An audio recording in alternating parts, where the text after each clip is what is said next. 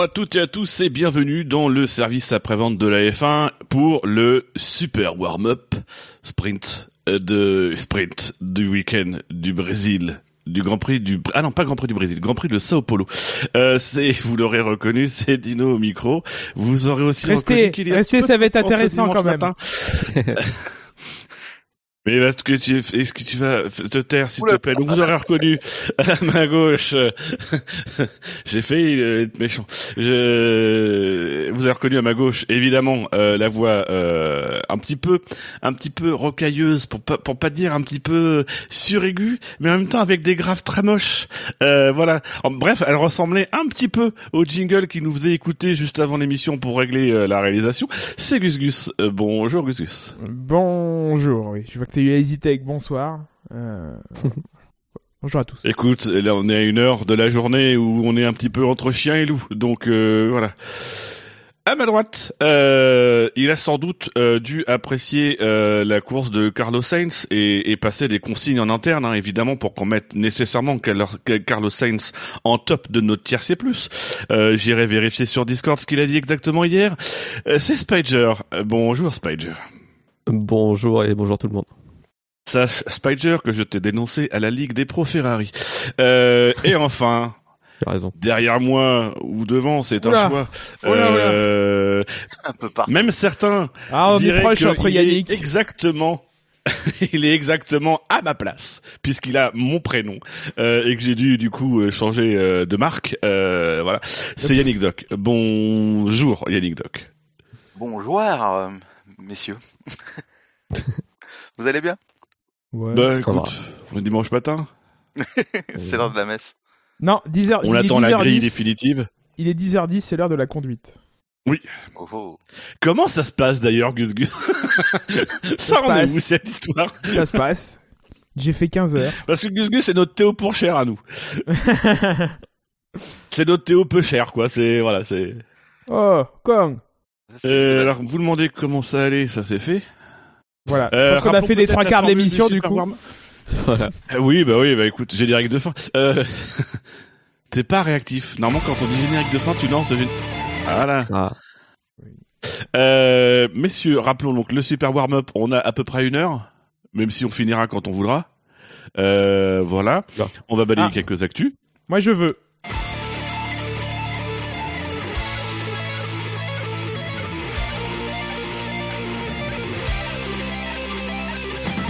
non bon c'est bon allez continue continue Ah non moi, je- moi ça y est je suis c'est sorti de l'émission. Là c'est fini. je... Alors. c'est fini. comme vous pouvez vous en douter l'émission va Euh, durer deux heures et ah, demie On rendra Elle durera plus que le dernier SAV de la course. Euh, faut qu'on qu'on se dépêche, on va rater le départ du Grand Prix quand même. Euh, alors messieurs, on va commencer par faire le tour de quelques actus. Il ne s'est passé qu'une semaine depuis le dernier Grand Prix, mais mine de rien. Pas mal de petits sujets euh, d'actualité. Euh, une rumeur qui circule en ce moment dans le paddock, ça serait l'éventuel transfert, euh, puisqu'on est dans la saison des transferts, euh, moins que jamais. Euh, c'est euh, le probable, le possible transfert d'Otmar Safnauer, actuellement chez Aston Martin, vers Alpine, et puis potentiellement le, le départ de, de Brivio, qui, je cite Laurent Rossi, évoluera dans l'organisation dont je déciderai, selon les changements dont je déciderai à la fin de saison. Il n'est pas différent du reste de l'équipe, en tout cas l'ambiance est très bonne. Euh, voilà, avoir un petit peu votre euh, sentiment, non pas tant sur la rumeur, c'est essentiellement de la rumeur qui a été démentie par Otmar Safnauer, mais sur le, le potentiel de cette rumeur. Est-ce que, est-ce que ce serait intéressant effectivement de voir un profil comme Otmar Safnauer euh, dans une autre équipe et éventuellement chez Alpine? Est-ce que ce serait une solution au problème? Euh, euh, plus ou moins que euh, les, les 13 853 réorganisations qui ont eu lieu depuis le retour de Renault en 2016, je, je pense pas. Enfin, euh, ce que je veux dire, c'est qu'on a essayé avec Habitbull, sans Habitbull, qu'on Prost conseillé, Prost pas conseillé. Au départ, il y avait, euh, au départ, il y avait, euh, euh, comment il s'appelle, Euh, Frédéric Vasseur, puis il est parti où on l'a mis dehors. Euh, Il y a eu, euh, il y a eu deux ou trois présidents de Renault sans Carlos Ghosn, avec Carlos Ghosn, Laurent Rossi, pas Laurent Rossi. Puis on réorganise, on rappelle Alpine. Enfin, est-ce que c'est vraiment ça le, problème qu'a cette écurie euh, plutôt que des, choix euh, en ce moment? Bon euh, avec la crise Covid qui font que par exemple aujourd'hui ils roulent avec la monocoque de 2019 donc forcément il y a un potentiel de performance qui au bout d'un moment arrive à, terme par rapport aux autres. Au choix qu'ils auraient fait selon la FOM de enfin, selon les journalistes de la FOM de de pas introduire de nouveaux moteurs cette année, en tout cas pas, de pas avoir d'évolution euh, marquante. Euh, bon, je je sais pas. En plus, on arrive sur une saison charnière en 2022. Est-ce que c'est vraiment le moment aujourd'hui de tirer des conclusions? Alors que si ça se trouve l'année prochaine, ils arrivent avec le meilleur concept de voiture et, ils roulent sur tout le monde. Euh, euh bon, je je pense pas. Quand tu commences à dire que l'ambiance est bonne, qu'il n'y a pas de soucis, machin et tout ça, c'est pas très très très bon signe quand même. C'est vrai que les, déclarations de Brivio, dans les déclarations de Rossi sur Brivio sont quand même assez euh, assez percutantes. C'est soit un ras-le-bol à cause des rumeurs, soit un ras-bol de de la situation euh, et de devoir mettre en place un management qu'il a lui-même mis en place finalement Laurent Rossi parce qu'il est quand même il était quand même là au moment de la décision de Brivio. Ce qui est sûr, c'est que au niveau de la direction d'Alpine, c'est un peu flou quoi. On sait pas trop euh, qui est vraiment le patron, qui qui gère qui, qui gère quoi. Oui, est-ce que faire venir une personne de, de, de l'extérieur pour le mettre euh, en tant que directeur d'écurie, c'est, pas plus mal, je sais pas. Et, quelqu'un qui finalement connaît très bien la, la F1 puisque Safnauer était euh, chez euh, donc était chez euh, Racing Point Force India depuis pas mal longtemps. Il a été chez Honda, je crois, et il a même dû être à une époque en tout début de carrière, c'est pas chez McLaren? J'ai un doute. Mais euh, voilà, effectivement, quelqu'un qui connaît très très bien l'environnement de la F1, contrairement par exemple à un Brivio euh, qui euh, qui débarque un peu, qui pourrait finalement peut-être retourner chez Suzuki, qui cherche toujours un, un à, à, le remplacer, même si visiblement chez Suzuki en MotoGP on dit que ce sera pas lui. Euh, ce, ce, qui est certain, c'est que Brivio enfin c'est un fantôme cette année, c'est-à-dire qu'on n'a eu aucune occasion de le voir, et c'est peut-être effectivement un petit peu symptomatique de de cette question de la hiérarchie au final, il n'y a pas véritablement une tête de une tête de proue qui ressort véritablement de de, de l'équipe alpine, si ce n'est euh, Fernando Alonso quoi. Mais c'est normal que la tête d'Alonso elle ressorte parce que après, c'est ce qu'ils ont, c'est ce qu'ils ont voulu euh, l'année dernière quand ils ont fait leur organigramme, qui est pas vraiment quelqu'un qui ressorte. Bah, ils ont réussi. Oui, mais ça, c'était l'an dernier. Euh... Pour une fois que c'est pas Alonso qui est team principal de l'écurie dans laquelle il court. Mais c'est sûr que pour l'instant, c'est pas le, le, problème le plus important. Parce que ça, effectivement, comme Gus l'a dit, ça dépendra de, de ce qu'ils vont sortir comme voiture les prochaines. C'est ça le, le, point le plus important au niveau de la performance. Parce que mine de rien, bon, ils font peut-être une saison en demi-teinte. Euh, ils se battent pour la cinquième place. Euh, c'est pas forcément les ambitions d'Alpine, mais en même temps, est-ce que leur saison n'est pas sauvée par la victoire d'Ocon quoi? C'est c'est c'est un résultat quasi inespéré. Ça a fait beaucoup de bruit en France.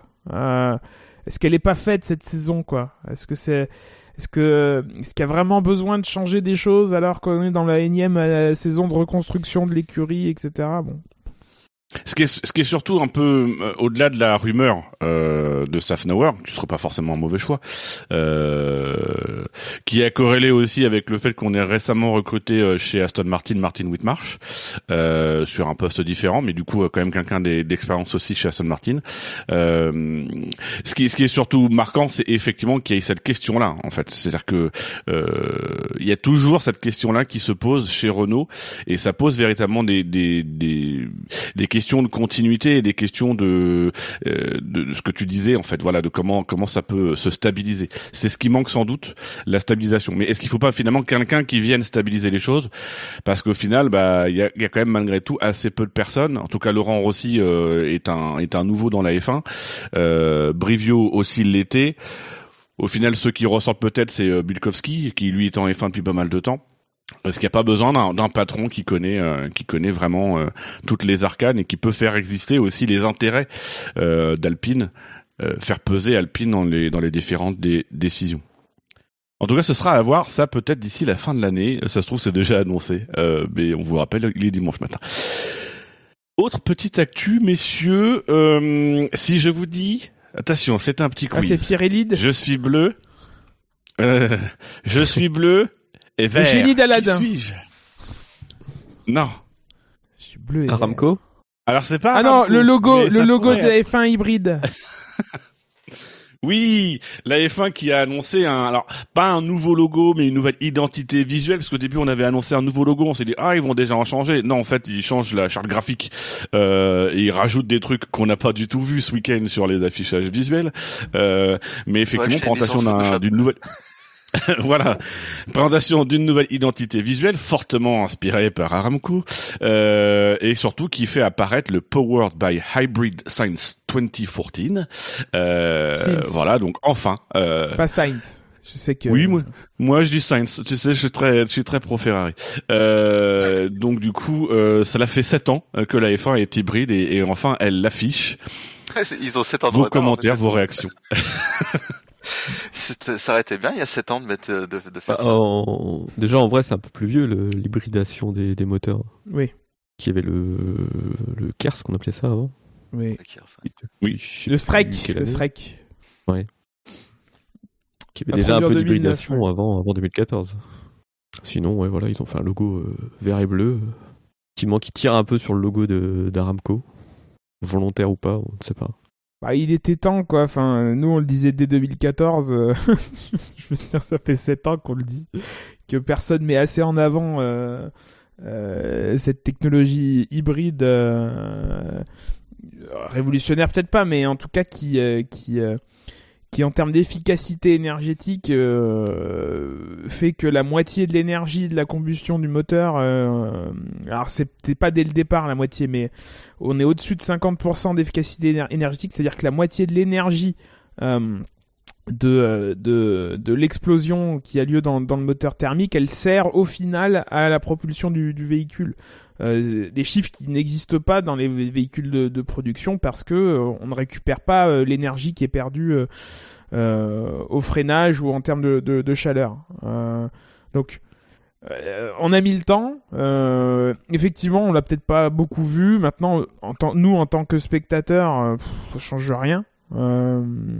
c'est en termes de marketing pour les moi, je m'attendais plus à ce que ce soit les constructeurs automobiles. Alors certains ont essayé en mettant hybride dans le nom de la voiture, en l'écrivant sur les, sur les, à côté des noms des motoristes, etc. Mais euh, aujourd'hui, le grand public, beaucoup de gens, euh, faites l'expérience autour de vous quand vous parlez de Formule 1, dites-leur que c'est hybride. Beaucoup de gens vous regarderont avec des vertus du vont ah bon? Euh, Alors que oui, ça fait 7 ans que ça fait 7 ans que c'est le, cas. Ce qui va ressortir, c'est qu'elles font plus de, elles font plus de bruit les voitures, c'est tout. Si tu demandes à quelqu'un qui regarde jamais, oh, c'est marrant, elles faisaient plus de bruit avant les voitures. C'est bien. Surtout que l'hybridation des, des, véhicules, euh, euh, véhicules privés, quoi, ça fait un moment que c'est déjà en place, quoi. Donc euh, c'est pas quelque chose que de nouveau qu'a apporté la Formule 1. Donc ils, ils pouvaient communiquer dès, dès, le départ dessus. Alors après, c'est quand même pas le même système non plus, quoi. Non, non, c'est sûr, mais je veux dire, le, le principe est plus ou moins le même. Il a de l'énergie électrique en plus. Euh.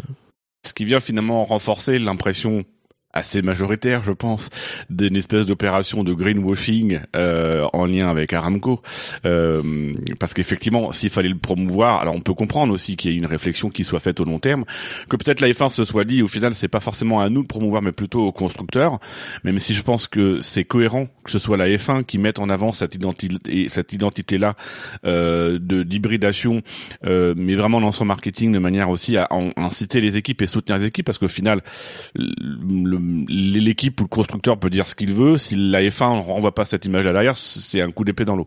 Euh, mais mine de rien, on sait que là, on est en pleine opération aussi de euh, Aramco devient de plus en plus présent quand même dans, dans la F1. Euh, on a le Grand Prix euh, d'Arabie Saoudite dont on parlera tout à l'heure, qui, qui est quand même visiblement quelque chose de très important pour la F1. donc c'est difficile quand même de ne pas voir derrière tout ça, avant tout, non pas une prise de conscience, mais un moyen de, de, de faire du marketing et surtout de, de faire du, du, du greenwashing, donc de se donner cette image verte, en ayant un sponsor qui par nature n'est pas vert, euh, puisque Aramco n'est pas vert. Enfin, pas pour le moment encore. Oui, et enfin, rappelons aussi que la majorité de, de de la pollution générée par la Formule 1, ce n'est pas euh, les 20 voitures qui tournent une heure, deux, heures par jour euh, sur un circuit, ce sont les transports euh, par avion, de fret, par, par bateau, le transport des personnes, etc. Et pas les voitures de Formule 1 en tant que telles. elles participent au développement de meilleures solutions encore une fois, ça c'est selon les constructeurs, c'est leur euh, jeu de dire que euh, la, technologie utilisée en Formule 1 aujourd'hui sera demain dans, votre voiture pour vendre leur marque plutôt qu'une autre. Bon, euh, elle participe euh, à, ce développement technologique visant à, ce que les, véhicules soient moins polluants. Bon. mais, la majeure partie de la pollution générée par la Formule 1, c'est le, transport, c'est le transport du F1 Circus. Ils communiqueront sur ça dans à peu près 10 ans. Ouais. Euh, Green Transport 6 2024. en 2037. Alors justement, avant de parler de transport et de fret, ce qui nous permettra de faire le lien avec le week-end, euh, projetons-nous quand même sur euh, un événement qui aura lieu bientôt. Euh, c'est le Grand Prix d'Arabie Saoudite qui est censé avoir lieu à Jeddah, circuit de Jeddah qui commence à faire euh, soulever quelques sourcils quand on voit la progression des travaux, qui est certes très rapide, mais euh, pour des raisons X ou Y, mais qui est surtout très en retard. Euh, alors. Michael Massey affirme, lui ne s'inquiète pas, il évoque déjà les souvenirs du Grand Prix d'Inde à Boud ou du circuit de du circuit de Yeongam en Corée. voilà, il ira alors, ça m'a beaucoup fait, ça m'a beaucoup fait rire. C'est, il ira peut-être entre le Brésil ou le Qatar ou juste après le Qatar. Oui, enfin juste après le Qatar, ça sera le Grand Prix. Euh, donc t'as intérêt d'y aller. mais euh, mais voilà, est-ce que vous de ce que vous voyez, est-ce que ça vous inquiète pour ce Grand Prix? Euh, ou est-ce qu'au contraire vous êtes vous êtes pas inquiet? On ira quoi qu'il arrive. J'en ai rien vu. De bah, moi, je pense que c'est ça. Hein. On, va on va y aller quoi qu'il arrive, c'est tout. Hein. Enfin, vu l'importance qu'il donne à l'Arabie Saoudite, c'est clair et net qu'il ne va pas y avoir d'annulation quoi que ce soit. Hein. Ils trouveront un moyen. Euh, bon, alors moi je serais quand même moins catégorique. Honnêtement, je je connais pas l'état actuel du, du, circuit des travaux. Euh, maintenant, la FIA peut pas se permettre de lancer et de toute façon, euh, à un moment, les écuries et les pilotes, euh, s'ils détectent qu'il y a des concessions trop importantes faites sur la sécurité, euh, ils iront pas. s'il y a pas de barrière, s'il y a pas de machin, enfin. Je, je, je sais pas où en sont les travaux, s'il n'y a pas d'électricité dans les stands. Enfin. Non, c'est le bitume qu'il n'y a pas. Bah, euh, voilà, bah, on va pas faire euh, un rallye, euh, ou alors on, rappelle le Dakar, mais bon. Il y a, y a, quand même. C'est ce c'est ce qu'a dit euh, Massy. Enfin, il a il a essayé de de rassurer sur le fait que ce qu'on voyait beaucoup sur les images, c'est côté le, fait que le circuit est en chantier, mais que tout le circuit est en chantier. Euh, effectivement, la plupart des bâtiments sont en cours de construction, etc. Donc on voit clairement pas que c'est fini. Lui, aujourd'hui, il, il, ramène le débat sur le circuit en lui-même. Est-ce que les F1 pourront pour, pourront courir ou non dessus? Euh, Il fait complètement abstraction et je pense nous invite même à faire abstraction des bâtiments. Euh, voilà, ce sera pas prêt cette année, c'est pas la priorité. Aujourd'hui, la priorité c'est de finaliser le circuit, de le mettre en sécurité, de manière à ce qu'effectivement tout puisse bien se passer. Maintenant, voilà, avec des délais, euh, on se rappelle la Turquie l'année dernière, euh, où on a resurfacé euh, mmh. quoi une semaine avant le Grand Prix et ça a été très compliqué. Euh, là, on en sera quand même potentiellement sur un circuit qui sera euh, resurfacé. Enfin, je crois, je crois que le, le, le bitume n'est pas encore fini. Peut-être resurfacé dans les 15 jours. tu dis c'est quand même un circuit qui est pour, le coup en plus très rapide, urbain. ça peut ça peut avoir des, des conséquences. Donc c'est vrai que c'est plus sur ces éléments de sécurité euh, propre à la F1 qu'il faudra voir si c'est faisable. En tout cas, aujourd'hui, Dixit euh, Massy, c'est la priorité qui est donnée pour, pour finaliser le circuit. Euh, et alors, du coup, en termes d'actu, on a fait à peu près le tour. Je cite juste petite actu euh, pour ceux que ça intéresse euh, que Russell euh, sera pilote titulaire Mercedes dès le, lendemain, dès, le lendemain, du Grand Prix d'Abu Dhabi, il devra même participer aux essais d'Abu Dhabi, tandis que Bottas et Mercedes est en cours de négociation aujourd'hui avec Alfa Romeo pour que Bottas puisse être libéré de son contrat et donc du coup aller rouler avec Alfa Romeo si Alfa Romeo en ressent le besoin. voilà. Sois gentil, sois gentil. Euh, alors, non, moi je suis très gentil avec Bottas. Euh, ça dépend des jours, mais aujourd'hui je suis très gentil. Euh, juste avant de passer sur le week-end, parler quand même des petits, des conditions dans lesquelles se déroule ce, ce week-end. Week-end déjà au format particulier, hein, puisque c'est le troisième week-end sprint de la saison. Euh, donc voilà, avec un format raccourci et densifié, Euh, enfin euh, toujours pas raccourci mais densifié, c'est surtout ça, Euh, et euh, qui a connu quelques petits problèmes de logistique entre Mexico et Sao Paulo, qui fait qu'on a vu des images assez inhabituelles jusqu'à jusqu'à jeudi de garages vides, de camions en train de décharger des caisses de transport sur le circuit le jeudi, et même la FIA qui a donné euh, l'autorisation euh, euh, des euh, des, des euh, de, de, de faire l'impasse sur le sur le couvre-feu. Euh, Les, les gens ont fait des moi, j'ai envie de vous poser la question. j'ai envie de vous poser la question. euh, est-ce que ça doit, est-ce que ça doit véritablement nous faire réfléchir Est-ce que c'est un incident isolé, parce que je crois que c'était lié à la météo, ou est-ce que ça doit véritablement nous faire réfléchir sur les fameux triple headers Même si on, je pense que nous on y réfléchit déjà, mais euh, la commission F1 euh, du SAV ne s'est pas encore prononcée sur le sujet. Je t'en pose des questions. hein. Non, parce que, en fait, je, enfin, je trouve. Je trouve qu'on s'est, euh, c'est très vite, notamment sur les réseaux sociaux, on s'est très vite emparé euh, la problématique des, des triple headers. Bon, c'est pas le premier.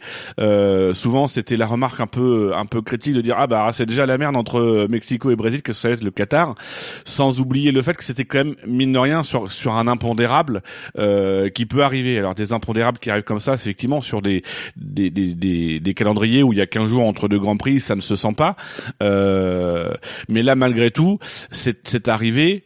Bon, ça a été adapté. Est-ce que véritablement c'est c'est cet incident-là qui doit nous faire réfléchir sur les triple headers ou est-ce que euh, Bah, triple nous, ça en fait, est-ce multiplie, soit- ça multiplie les risques que ce genre de choses, mais il y a aucune différence entre un triple header sur le cas précis dont on dont on parle de de, de problématiques de douane ou de ou de ou de transport euh, impossible euh, que qu'un double header, que deux grands prix euh, qui se suivent quoi. C'est ça multiplie les risques de, que ça arrive quand on enchaîne trois grands prix au lieu de deux, mais c'est la même chose quoi. Pour, pour, pour moi, le, le triple header, les, les trois, trois grands prix de suite, c'est juste en termes de, enfin c'est juste, c'est en termes de, de fatigue des hommes et, euh, et de repos et de et de et de possibilité d'erreur que que que que hum, que ça pose problème et de et de et de vie perso euh, un peu chamboulée que pour les équipes qui se déplacent, les journalistes, etc. Euh, que c'est problématique plus que hum, en termes de logistique, c'est j'ai envie de dire que c'est c'est c'est ça, bien sûr que ça complexifie mais c'est pas bien plus différent que deux double headers qui s'enchaînent en fait c'est Ouais, Ce Voilà. qu'il y a de sûr, c'est que forcément, en, en empilant les grands prix, et du coup, euh, on, se se met à la, à la merci de problèmes de, de transport comme il y a eu. Et alors là, effectivement, c'était entre le Mexique et le Brésil, donc euh, un, un retard euh, pouvait être rattrapé facilement, mais sur une sur une distance entre deux grands prix euh, qui se suivent d'une semaine un peu plus longue, ça peut peut-être poser un peu plus de, soucis. il y a des journalistes F1 qui se sont retrouvés bloqués eux aussi par par ça et qui du coup ont dû repasser par Londres pour aller à Sao Paulo. C'est c'est mais c'est en lien avec ce que c'est en lien avec ce que tu disais tout à l'heure sur le sur le sur le fait que la F1 consomme surtout par sa logistique. C'est effectivement aujourd'hui, alors qu'on est dans une opération quand même de promotion du côté environnemental de la F1, c'est effectivement sous cet angle-là. Est-ce que c'est un défi logistique? Oui, c'est un défi logistique, mais on voit finalement, enfin moi surtout ce que ce qu'apprend cet incident-là, c'est que c'est pas le premier triple header ou même le double header, et on n'a finalement jamais véritablement eu de problème aussi aussi grave que celui-là. Euh, donc la preuve que la logistique de la F1 tient bien. Maintenant, c'est comment ça, ça tient sur le long terme et surtout comment est-ce que c'est euh, c'est euh, c'est raisonnable en termes de en termes de de- de- de- d'aspect environnemental. C'est plus ces questions-là qui doivent être posées. Quoi. Ah Bah là, c'est sûr que le, le bilan carbone euh, du gars qui fait Mexico, Londres, Londres, Sao Paulo, il est pas bon. Hein. Puis j'aimerais ça, putain, dans, l'état qui doit être, qui doivent être les journalistes là. Pouah. Ah, surtout pour arriver sur un Grand Prix qui a quand même été pas mal euh, fait d'actualité. Euh, Ouais, c'est ça. c'est- le mec s'est pas couché euh, samedi soir, enfin, vendredi soir. En tout cas, ça tombe effectivement sur un Grand Prix au format euh, quand même bien dense, hein, puisque rappelons qu'il y a de l'action tous les jours euh, au Grand Prix du Brésil. Et à D'habitude, on se fait chier le vendredi. Le vendredi. Euh, le vendredi, on va faire Essai Libre 1. Euh, Essai Libre 1, un peu votre impression, juste rappeler vite fait que Lewis Hamilton a réalisé le meilleur temps en 1.9.050 devant Max Verstappen et Sergio Perez. Euh, et que, est-ce qu'il y a des faits marquants? Euh, Non, moi, à première vue, il n'y a pas grand-chose qui me marque. Euh, on- voilà. On, on, Alors, Marc, on s'ennuie, on s'ennuie pas. Oui, voilà. On s'ennuie, on s'ennuie pas tous les jours, mais on se fait chier tous les matins. Je sais pas si c'est ça le, c'est un peu ça le, le la devise du des sprint machin, parce que bon, les essais libres le matin, enfin le matin, ça tombe l'après-midi euh, dans, dans le... Sprint machin. Un peu de respect, Ouais. monsieur Gus Gus. Bah, écoute, je t'emmerde. Et euh, Alors, est-ce que- est-ce que ça te fait chier parce que parce que euh, c'est chiant? Intrinsèquement ou est-ce que ça te fait chier parce que dans la journée il y a un autre moment fort qui finalement fait que euh, les essais libres c'est plat c'est-à-dire que quand même ce que ce que ça rompt euh, ce format de week-end c'est qu'avant il y a une progression tout au long du week-end jusqu'à la course qui est le climax du week-end euh, alors que là au final chaque journée il y a un temps faible puis un temps fort Non, non, mais enfin, ouais, je- en fait, je suis pas en train de me plaindre. C'est juste que les essais, les- on découvre pas d'aujourd'hui que les essais libres c'est intrinsèquement chiant. Euh, c'est d'ailleurs pour ça qu'au football on filme pas les échauffements des équipes, euh, on filme pas les entraînements, quoique ça c'est déjà vu et que c'est aussi chiant. Euh, euh, mais qu'on ne télévise que les compétitions ou les, séances qui, qui ont un intérêt pour qui ont un intérêt, enfin qui sont qui ont qui sont décisifs pour la compétition. Et en, Formule 1, c'est les essais qualificatifs, le sprint qualificatif quand il y en a un et la, course. Je, je ne dis pas que ça n'a pas d'intérêt pour les équipes, parce que d'aucuns disent le contraire et c'est faux. Euh, sinon, ils, ils rouleraient pas lors de lors de ces essais libres. Euh, remets ton micro, Dino, s'il te plaît. Euh, je suis désolé ça m'arrive très souvent en ce moment je tripatouille mon micro et je le je dégonfle Oui, bah tu toucheras au- touche à autre chose. Voilà. je suis je suis désolé C'est moins sinon- gros. Sinon, tu dormiras sur le balcon. Et donc, euh... qu'est-ce que j'étais en train de dire? Des Arrêtez de promesses. des promesses, toujours des promesses. Euh, Non mais ouais, je suis pas en train de me plaindre le... du format en tant que tel. C'est juste que bah, les essais libres c'est chiant et donc on se fait chier le matin, mais l'après-midi il y a des trucs intéressants. C'est factuel en fait. C'est- juste ça. Ah ouais, c'est quand même intéressant de voir les- l'évolution dans le week-end quand tu vois le- la première séance d'essai libre, la deuxième, tout ça. Il y a quand même. euh, bah, a Bah, sachant qu'on connaît rien du programme des, des, des, des écuries, euh, Ah ouais, des quantités d'essence, de l'état de la piste, machin. Pff, Moi, en fait, moi, ce qui me fait chier là-dedans, c'est le, le- mais c'est comme tout, comme avec beaucoup de choses, c'est c'est l'analyse qui en est faite derrière par des gens qui prennent, qui ont même pas vu des fois souvent euh, la séance, qui prennent le, le, le classement et qui en tirent des enseignements. Euh, non, c'est pas comme ça que ça marche. Euh, c'est pas comme ça que ça marche. C'est beaucoup plus compliqué que ça la Formule 1. Euh, c'est des gigaoctets de données par euh, par tour réalisé. S'il suffisait juste de de de- d'analyser une page de PDF pour y comprendre quoi que ce soit la Formule 1, euh, on n'en serait pas là. On pourrait tous bosser dans dans dans, les- écuries. Vo- voilà, il y a des essais le matin, mais la vérité des essais le matin n'est pas la vérité de- des séances définitives parce que c'est au moment T, au moment M, pardon, je- j'en perds mon alphabet, au moment M qu'il faut réaliser la performance qui te, qui te compare aux, autres. Euh, être performant en essai libre 1, en essai libre 2, ça sert à rien. La preuve, Alonso a fait le meilleur temps des essais libres 2. euh, et, euh, et il a pas fait un super sprint qualificatif. Bon, bah, c'est comme ça. Et encore, tu vois, rien que dire que Alonso euh, a fait, a fait de bons essais libres 2, il a fait le meilleur temps, mais ça veut pas dire qu'il a fait de bons essais libres 2, parce que aussi bien, c'est, c'est, ces longs relais étaient, étaient pas bons, quoi. Enfin, voilà, c'est un classement, c'est pas une analyse. Voilà, ça va mieux. On peut continuer. Alors du coup, si, si personne n'a rien à dire sur les essais libres 1, finalement, ce que je vous invite, c'est peut-être de passer sur... Ah bah en plus je, Mais non, mais vous au moins- à passer... Mais c'est beaucoup plus franc du collier qu'un mec qui lit un PDF et qui dit ah Mercedes est en forme, ah Red Bull est au fond du trou. Ça, enfin, c'est, je préfère quelqu'un qui me dit ouais j'en sais rien que quelqu'un qui raconte des des, des, des bananes euh, euh, basées sur rien quoi. C'est. Et je suis. Oui, d'autant plus avec le... Vas-y, vas-y. D'autant plus avec le format actuel où clairement les essais libres 1, les essais libres 1 euh, bah tu as des programmes vraiment très différents et des équipes qui sont dans des dans des réflexions euh, différentes euh, sur leur sur leur week-end euh, dans ce format-là où en fait tu fais déjà la qualif l'après-midi, les essais libres 2 n'ont pas du tout la même vocation parce que tu es sous régime de parc fermé donc tu vas travailler totalement différent. Donc au final dans les essais libres 1 euh, tu vas avoir des équipes qui vont travailler les relais courts, d'autres qui vont travailler les relais longs, euh, notamment l'une des information qui est arrivée, euh, mais qui se murmurait déjà des, euh, des, des jeudis, mais qui a été confirmée, c'est le changement de l'unité euh, centrale du moteur de Lewis Hamilton avec 5 places de pénalité. Ça explique peut-être aussi pourquoi du côté de Mercedes, les résultats en essai 1 sont plutôt positifs, et du côté de du côté de Red Bull, on a semblé un peu en retrait. Bah, peut-être aussi parce qu'on partait du principe que Hamilton, quoi qu'il arrive, ne partirait pas en pôle. Donc, il fallait peut-être mieux travailler sur le rythme de, le rythme de course ou ce genre de choses. Du coup, ce que je vous propose, c'est qu'on regarde du côté des qualifs, parce que là, c'est typiquement un classement où on n'a pas plus d'infos, mais qui est un peu plus proche de la réalité, donc on peut un peu plus analyser. Euh, donc, les qualifs du vendredi ont été exclus en Q1 euh, ont été exclus en Q1 Esteban a été Ocon. exclu après la euh, devant- séance Lewis Hamilton. Euh, non, pas Esteban Ocon, je suis con, j'ai pas suffisamment scrollé. Ont été exclus en Q1 Lance Stroll. oui, non, Lance Stroll. Ça m'étonnait aussi que Vettel soit exclu en Q1. Ça ne lui arrive qu'un Grand Prix sur trois.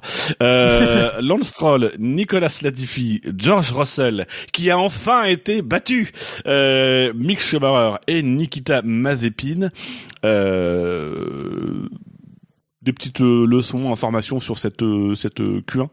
Ah, t'as Non, mais vous savez, la Q1, c'est pas vraiment la vérité des qualifs. Euh, c'est en Q3 que ça se joue. Mec, insupportable. Il n'y a pas d'Alfa Romeo éliminé euh, en Q1. C'est quand même aussi euh, rare. Ça s'est joué à pas grand chose. À Mais il s'élimine en qualification Non, sprint plutôt. Un dixième. Oui. Donc à noter quand même malgré tout en, qualification dans le format sprint, tout le monde part avec des pneus tendres. Euh, voilà. On a eu d'ailleurs, euh, je sais plus qui a, qui c'est Leclerc je crois qui a eu un temps euh, annulé et qui du coup a dû faire trois relais avec des pneus des pneus tendres, mais évidemment avait commencé avec des pneus rodés euh, pour pouvoir se qualifier et sortir de la sortir de la Q1. Ouais, les, écuries se retrouvent avec un quota, je crois, de pneus tendres pour, la séance de qualification, euh, qui est de 5 trains de pneus tendres, ce qui fait qu'il y a une séance, enfin, sur euh, si tu te qualifies en Q3, il faut euh, il faut manager ton, allocation, sinon au bout d'un moment tu vas arriver à bout de, pneus tendres. Il a été annulé vachement tard, je trouve. Le... Enfin, vachement tard. Le temps de, de Leclerc. Parce qu'il il, fait son temps dans les tout premiers. Euh... bah, c'est un des tout premiers à partir. Et il, il annule son tour. euh, Je sais pas, il reste 6 minutes, je crois, un truc comme ça. C'est bizarre. Enfin, d'habitude, c'est plus Je- rapide, quoi. Pas se souvenir. Non, je sais pas. Mais c'était son deuxième tour hein, qui a annulé. Ouais, tant pour moi. alors. Tour annulé parce qu'on ne surveillait pas les limites de la piste, mais on appliquait quand même les limites de la piste. Et du coup, dans un virage, euh, entre les essais libres 1 et la qualification, ils se sont dit, on va quand même vérifier la sortie du virage 4, euh, parce qu'on sent que les pilotes sortent un petit peu. Et voilà, du coup, c'est Leclerc qu'on a été la victime. Euh, sur cette Q1, meilleur temps de Lewis Hamilton en 1 minute 8 733, assez nettement devant ses, ses concurrents. Euh, voilà, une vitesse de pointe assez folle du pilote britannique. Nous reviendrons dans quelques instants. Euh, si on a fait le tour avec la Q1, passons à la Q2, messieurs. Et donc en Q2 ont été éliminés Esteban Ocon, qui partira euh, de la course qualification sprint en... Euh... Non, il n'a pas été éliminé. Il a été éliminé ou pas éliminé? Non, il n'a pas été éliminé. Euh, c'est Sébastien Vettel qui est éliminé en Q2, puisqu'il est 11e dans mon classement. Yuki Tsunoda est euh, 12e. Si, si, il a été éliminé. Euh, Ocon, il... Ocon finit 11ème de Alors c'est qui qui a bougé? Mais parce Bah, que Hamilton s'est qualifié, pas- mais il est à la fin du classement parce que. Oui, j'ai pas vu, le- j'ai pas vu le NC, excusez-moi. Mais taisez-vous, messieurs. Euh, donc Ocon, euh, effectivement éliminé devant Sébastien Vettel ou Yuki Tsunoda, Kimi Raikkonen et euh, Giovinazzi. Et encore une fois, le meilleur temps de Lewis Hamilton en 1.8.068. Euh, assez nettement là aussi de ses concurrents grâce à une vitesse de pointe affolante nous reviendrons dans quelques instants. Est-ce qu'il y a des surprises dans les éliminés ou dans les qualifiés pour la Q3, messieurs? Euh, ouais, que Alpine quand même arrive à, à, immiscer une voiture en, en Q3. euh, c'est pas mal. Euh, après, c'est Tsunoda qui en fait les frais, donc c'est moins étonnant. ça fait ça fait quelques grands prix quand même qu'on voit qu'il y a un, peloton de 5 écuries un peu au-dessus des autres et donc que ça vienne euh, que ça vienne euh, qu'Alpine vienne s'immiscer là-dedans, c'est bien euh, bien pour eux. À noter, les écarts ont été quand même très très serrés. Euh, puisque notamment si on, on, compare les deux pilotes AlphaTauri, euh, alors même si c'est pour le coup c'est pas un écart qui est très très serré, mais euh, il y, a, y a 5 dixièmes entre les deux, mais il y en a un qui est quatrième, Gasly quatrième, Tsunoda est douzième, donc c'est quand même dire que voilà il y a, y a en, en, en 8 positions il y a il y a huit pilotes qui sont en, qui sont en 5 dixièmes, donc c'est dire quand même c'était plutôt ah. plutôt serré à partir de la quatrième place. Plus parlant, ouais c'est ça, de Leclerc quatrième à à euh, Ocon 11e, il y a 3 dixièmes, euh, il y a 3 dixièmes et demi, 330 millièmes. Et donc du coup la Q3 avec euh, un meilleur temps signé par Lewis Hamilton en 1.7.934 grâce à une vitesse folle dans les lignes droites, mais nous en dans quelques instants. Euh, devant Max Verstappen, Valtteri Bottas, Sergio Perez, Pierre Gasly, Carlos Sainz Jr., Charles Leclerc, Lando Norris, Daniel Ricciardo, Fernando Alonso qui, clôt qui clôt ce top 10. Euh, Mais qui cloche aussi, oui et qui cloche aussi. Bon, au final, pas une grande surprise de voir Lewis Hamilton s'emparer du meilleur temps. Euh, voilà. Est-ce qu'on a dit qu'il avait une bonne vitesse de pointe ou pas alors maintenant que tu dis, c'est vrai qu'il avait une vitesse de pointe assez affolante dans les lignes droites. Euh, voilà. Mais nous y reviendrons d'ici quelques temps. Voilà. voilà. Pas de surprise selon vous Non, rien de. Non, après, euh, un meilleure vitesse de pointe de la session de qualification, c'est quand même Kimi Raikkonen en 330.6. Voilà, je, quand même aller voir. Euh, tu veux dire que c'est pas la, la, la, Mercedes de Lewis Hamilton? Non, il est quatrième à 327.5. Il, il, a quand même 5 km heure et demi de plus que Bottas. Alors peut-être une aspiration ou peut-être euh, euh, peut-être un, un, moteur un peu plus frais, peut-être un DRS plus ouvert, on ne sait pas. On en reviendra, on y reviendra d'ici quelques minutes. Alors, globalement, les, les, dans cette qualif, les pronostics étaient un peu déjoués, c'est-à-dire que on, on, pensait que les Red Bull seraient euh, seraient à leur avantage euh, au Brésil parce qu'elles l'étaient les dernières années. Euh, bah au final, euh, non. Alors même si Lewis c'est un nouveau moteur et avait une vitesse de pointe affolante dans les lignes droites, mais on y reviendra dans quelques instants. Euh, mais aussi du côté de la bataille entre Ferrari et, et McLaren, Ferrari avait annoncé. Alors attention, c'est des informations Ferrari, donc évidemment c'est pas fiable. mais euh, avait annoncé un, léger avantage pour McLaren et au final les Ferrari se sont montrés plus fringantes et effectivement en qualification devancent euh, de peu mais devancent quand même les deux McLaren euh, tout ça à l'approche de la de, du sprint qualificatif. Est-ce que messieurs vous voulez qu'on passe tout de suite euh, aux essais libres 2 euh, comme ça, c'est évacué et après on aborde euh, ce qui s'est passé après les essais libres 2. Finalement. Alors, juste avant, à noter la dernière place de Sébastien Vettel au classement des vitesses de pointe avec 316,4. Voilà, c'est juste. Euh, oui, c'est pour assurer la stabilité de la voiture de manière à ce qu'elle ne parte pas dans des directions euh, involontaires de la part du, est, Elle est très piquée sur l'avant, donc il y a 12, 12 degrés d'inclinaison sur l'avant, c'est vrai que ça génère un peu plus de traînée que les autres. C'est bien d'avoir une voiture qui est très piquée au Brésil. Euh, voilà. Oh. Euh, alors messieurs, on va balayer vite fait les essais libres 2 parce que je pense que comme moi, les essais libres 2, vous n'avez rien suivi, on n'en avait rien à foutre. Euh, je me suis même endormi, forcément. Alors par contre, tu, ton, ton, son est un peu grésillant, Yannick Doc. Ah, pardon. Ah non, il l'est plus. Il est revenu. un appareil raclette. Euh... ça fait des interférences. On dirait que tu passes par chez Gus Gus, en tout cas dans Jingle Palette. Euh, donc, essai libre 2, meilleur temps surprenant de Fernando Alonso en 1.11 238, des, globalement des temps qui ont été euh, très très lents euh, en essai libre 2, euh, puisqu'effectivement on est en 1.11 pour le meilleur temps, bah, vous voyez qu'on est quand même très très loin de ce qui se faisait euh, la veille. Euh, on a clairement préparé la course. Sans T'imagines les cons, ils préparent des qualifs, des séances de, de performance alors qu'il reste que, que des courses, tu sais, enfin. euh, donc devant Max Verstappen et Valtteri Bottas, Lewis Hamilton quant à lui était cinquième. Visiblement, il avait une vitesse de pointe qui était moins affolante que la veille. Euh, voilà, pas forcément de, de, gros faits marquants. Moi, je me suis endormi, donc éventuellement, si c'est passé un truc que j'ai raté, je veux bien le savoir. Mais sinon, on peut passer peut-être à la suite, à moins que vous ayez vraiment des remarques essentielles sur ces essais libres 2 qui étaient euh, très laborieux. J'ai pas vu. Mais tu regardes plus les essais privés. euh. Non, je regarde pas les essais libres, ça sert à quoi? Bon, bah messieurs, euh, on va aborder euh, le sujet euh, qui a quand même euh, nous a tenu en haleine euh, beaucoup plus que les essais libres. Euh, qualification. Donc je vous ramène le vendredi soir.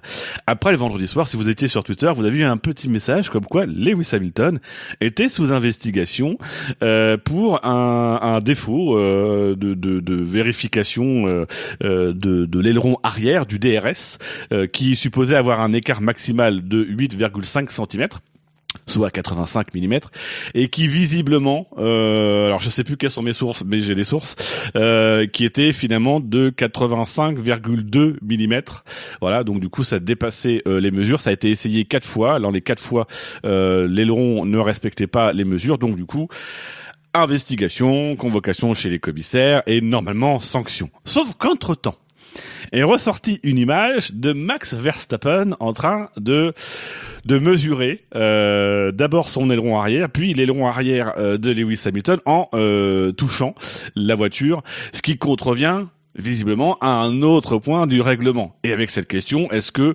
le fait qu'il ait touché annule finalement euh, l'infraction commise, euh, enfin l'infraction constatée sur la Mercedes?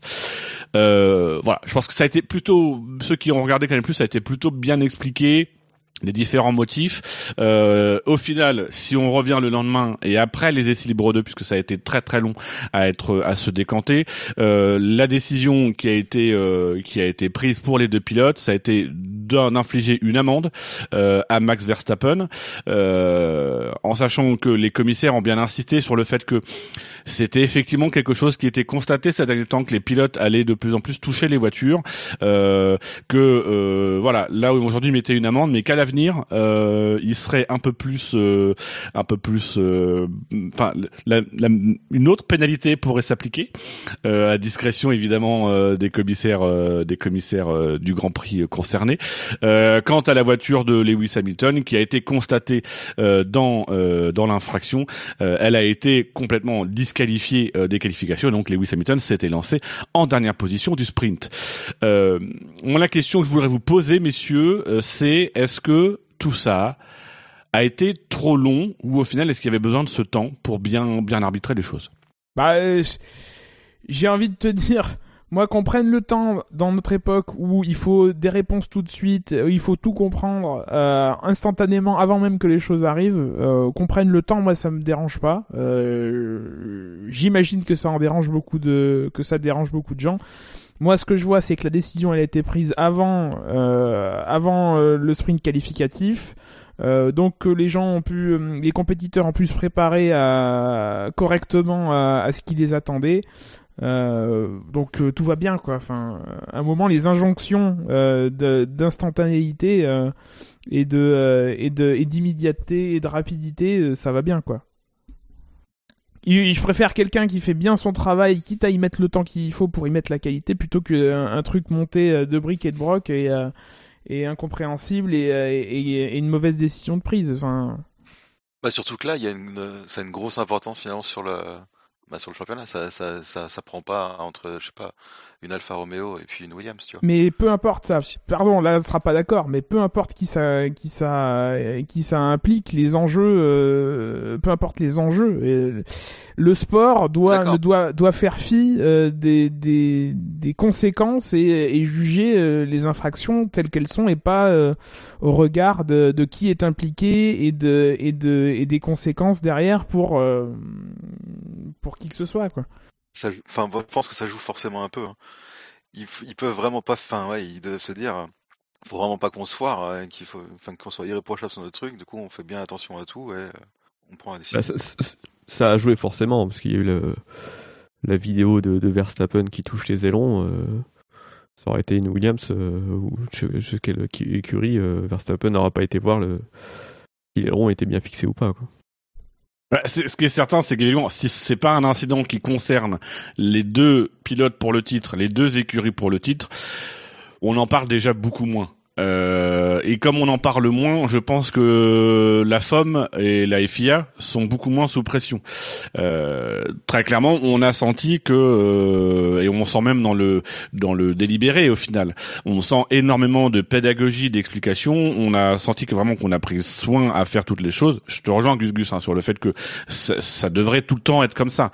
Euh, mais moi, on me retirera pas de l'idée que dans les faits, ça a été comme ça en partie parce que ça concernait quand même à quel grand Prix de la fin, euh, les deux postulants au titre, que mine de rien, ça a quand même des grosses conséquences parce que c'est renvoyer euh, le mec qui est un petit peu en retard au classement, euh, bah, le renvoyer derrière.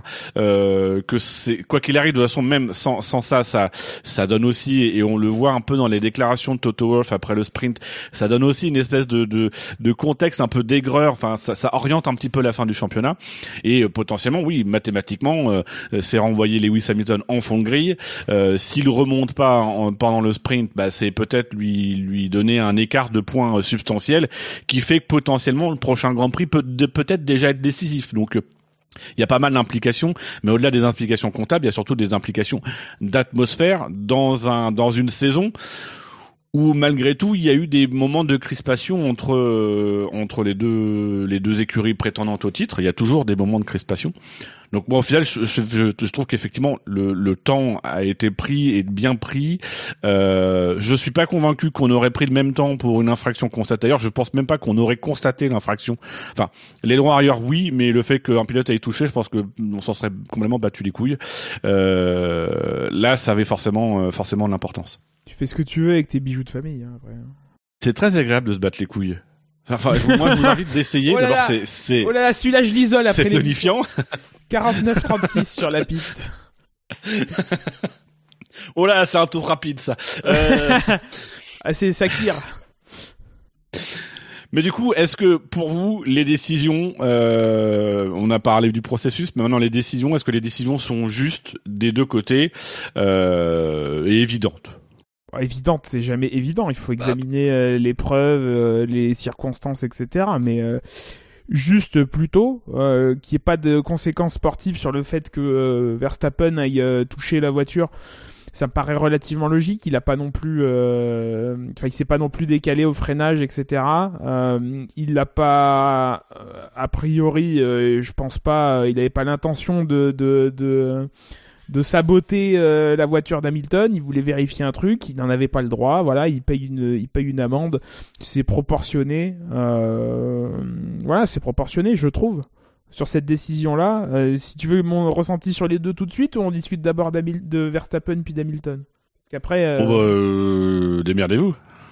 Euh, alors, si j'embraye sur Hamilton, euh, oui, c'est par pareil. Euh, la voiture est jugée non conforme, elle l'était. Euh, Mercedes prétend que c'est parce que le il y avait du jeu dans le système qui était involontaire, ce que reconnaît la FIA. La FIA n'a pas reconnu une volonté de la part de Mercedes de de de, de profiter de ou de volontairement avoir le DRS qui souffle plus que de que de que de, que de raison, euh, mais il n'empêche que la voiture n'était pas légale et qu'à partir du moment où la voiture est pas légale, il n'y a pas de blanc, de noir ou de circonstances atténuantes. Elle était, euh, elle, euh, elle n'est pas conforme, donc c'est une disqualification. C'est, c'est, logique. Après, ce qu'en dit, ce qu'en disent Alice ou Bob ou, ou, qui vous voulez, peu importe quoi. C'est, c'est toujours. Moi, c'est justement ce point, en fait, le, le, le fait que la, la, la, FIA précise que euh, voilà, ils, ils, entendent bien, euh, ils comprennent que c'est pas volontaire, mais en fait, c'est parce qu'on leur demande de juger, et, et c'est ce qui montre quand même que mine de rien, tout ce process et toute cette décision était quand même avec beaucoup de pression autour euh, et que la FIA était un peu sur les défensives de surtout il faut qu'on prenne une décision et qu'on négocie bien. Et sans doute qu'il y a eu des avocats impliqués à un moment donné parce que euh, voilà comment constater une erreur reprocher à une équipe une erreur alors qu'un concurrent a touché la voiture?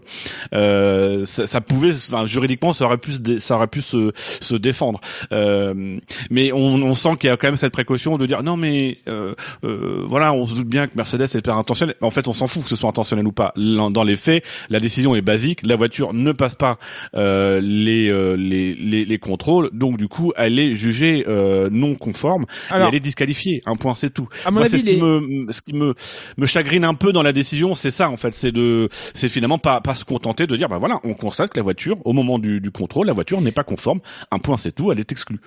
Mais c'est ce alors c'est ce qu'ils disent, mais à mon avis ils le disent dans la décision parce que la décision elle prend beaucoup plus la forme d'un compte rendu euh, des discussions qui ont eu lieu euh, entre les différentes parties euh, euh, impliquées dans l'affaire que d'une euh, que d'une motivation que que que d'une conclusion en fait rendue. C'est vraiment un, document euh, qui fait trois pages. Alors ils vont il faut se le farcir en anglais et probablement rédigé par des gens qui sont pas forcément anglophones. Euh, mais il faut, mais euh, mais il existe et c'est plus un compte rendu euh, chronologique des discussions qui ont eu lieu euh, parce que euh, l'intentionnalité c'est un argument apporté par Mercedes pour dire voilà c'est c'est de bonne foi que c'est arrivé et pas et pas volontaire. D'ailleurs la voiture de Bottas elle elle a été déclarée légale donc c'est bien qu'il y avait un, un- un problème. Effectivement à partir de là.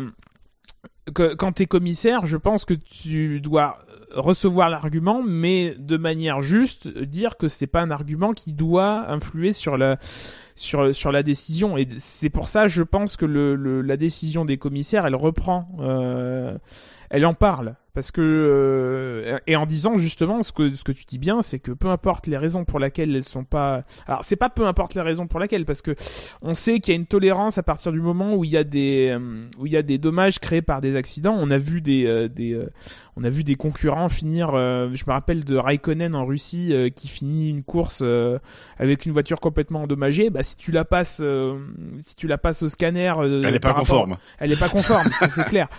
Euh, elle est, sous le poids ou je sais pas machin, mais c'est pas volontaire. Et puis il y a une explication, euh, il y a une explication rationnelle et euh, amenée en amont par le concurrent de pourquoi elle est pas conforme. Il y a une tolérance par rapport à ça. Or là, Mercedes n'était pas en capacité d'expliquer pourquoi, qu'est-ce qui a causé euh, ce problème de jeu ou de ou de de euh, voilà. En tout cas, cette distance, cet écart entre les deux plans de de, de l'aileron arrière supérieur à, à la tolérance euh, et à la mesure de, de 85 mm. On, on a même eu d'autres cas cette saison, hein, le Grand Prix de Hongrie et le- le- la disqualification de, de Vettel, euh, où on avait une explication, mais que malgré tout, bah voilà, l'infraction elle est constatée et même s'il y a une explication et qu'on veut bien croire euh, à l'explication donnée par l'équipe, dans les faits, bah, la voiture ne remplit pas euh, les conditions pour être pour être euh, Alors, c'était qualifiée. plus compliqué que ça parce que l'explication de de de de de- d'Aston Martin n'était pas recevable. Euh, mais, mais bon, on va pas refaire les- le, débat sur le- sur la Hongrie. Euh, Yannick Duck, Spider, votre sentiment Bah. sur euh, sur sur les sur les sanctions impliquées? Non, les sanctions, je reviendrai juste sur le la motivation d'expliquer euh, par les commissaires que c'était euh, non volontaire de, de la part de Mercedes. Parce que s'ils le disent pas, il y a peut-être des personnes qui peuvent penser que c'est euh, volontaire, quoi, que c'est intentionnel de de vouloir euh, essayer d'ouvrir un peu plus l'aileron euh, l'aileron lors de l'ouverture du DRS pour gagner un petit peu. Alors que là, c'est et, c'est un problème de, de jeu ou une case une petite pièce qui est euh, qui est involontaire de la part de Mercedes. et même en le disant, il y a il y eu euh, volonté de tricherie, quoi. mais, mais, mais même en le disant, il y en a qui le pensent. Bon, des gens qui n'ont pas lu la décision ou qui euh, ou, qui de toute façon ont choisi leur camp parce que c'est ça aussi l'environnement dans lequel on, on évolue. Euh, Aujourd'hui, il y a une bataille entre Red Bull et Mercedes et il y en a qui choisissent un camp et qui le défendent quoi qu'il arrive. Euh, bon, c'est comme ça. euh, donc quoi que quoi que quoi qu'on dise, de toute façon, il y a des gens qui auront décidé que Mercedes sont des tricheurs, que Red Bull sont des voleurs, que etc. Voilà. Bref. C'est rigolo d'ailleurs quand tu vois les réactions sur les réseaux et trucs comme ça. la FIA est pro, pro Mercedes, pour, pour d'autres elle est pro Red Bull. Enfin, c'est quand t'as une vue un peu extérieure, c'est rigolo de voir. hein. Oh, on a été, tu sais, on a été quelques, on a été quelques rédacteurs sur sur des sites de F1 où on s'est vu reprocher sur un même article d'être pro Hamilton et anti Hamilton ou d'être pro Intel et anti Intel. Donc Ah, euh, qui est beau. moi, on, on m'a on m'a reproché de pas soutenir Ferrari alors que bon, bah voilà. c'est vrai. Ah, C'est quand même fou. quoi. Ouais, non, c'est plus affligeant que rigolo. Moi, au bout d'un moment, ça me fera toujours un peu. euh, Ça fait un peu perdre foi en l'humanité, quoi. Enfin, on- c'est- c'est- non mais c'est c'est chiant parce que avant, avant, on a, enfin, moi je suis plus fan du sport avant d'être fan du, du d'une écurie ou d'un pilote ou, ou, ou, ou autre chose et c'est c'est un peu dommage de constater que on, d'aucuns n'arrivent pas à vivre leur passion. Euh, J'allais dire sans, sans, sans, avoir à prendre parti, il n'y a pas besoin de, de, de- de- d'être derrière euh, X ou Y pour euh, pour euh, pour euh, pour être passionné quoi. Enfin, c'est Oui, mais le pas sport be- joue sur ça. Le, le, le sport et les équipes jouent sur ce côté euh, passionné parce que c'est aussi ce qui fait euh, que la F1 marche. Si t'as pas ce côté passionné, si, euh, enfin, on, on est on est tous quand même aujourd'hui, on le constate, on est au Brésil. Euh, le truc qui fait euh, le truc de, de F1 qui est quand même le plus passionnant, c'est le duel Prost-Senna et c'est Prost-Senna parce que ça a clashé.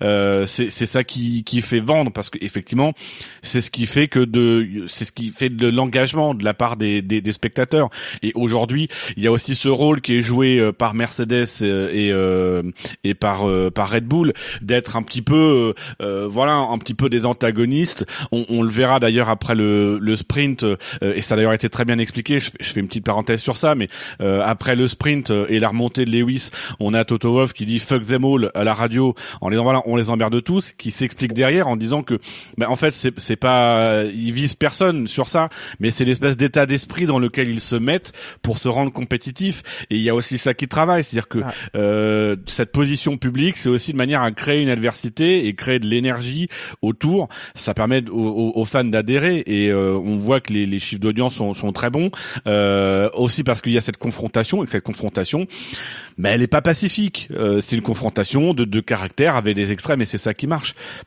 Moi j'ai cru qu'il citait du Mylène Farmer. il aurait pu. Bah non, Fuck Them All, c'est une chanson de de, de Mylène Farmer. Non, il aurait pu citer du, du Mylène Farmer. Je suis pas convaincu que ce soit de- dans son esprit du Mylène Farmer, mais il aurait pu.